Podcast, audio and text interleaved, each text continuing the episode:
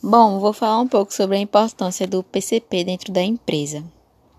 Bom, o PCP ele é essencial para uma empresa, pois ele identifica o uso correto dos materiais, observa a quantidade utilizada dos materiais e verifica o prazo de entrega, se está sendo correto ou respeitado. Ele também evita o desperdício de materiais durante um processo de produção.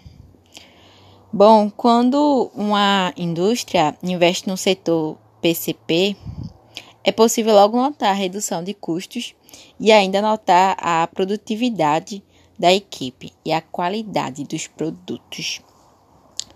É, o PCP está também envolvido não só na produção, ele tem potência para estar em vários setores, indo desde o estoque à administração. Então, o PCP, que significa Planejamento e Controle de Produção, ele é importante para uma empresa.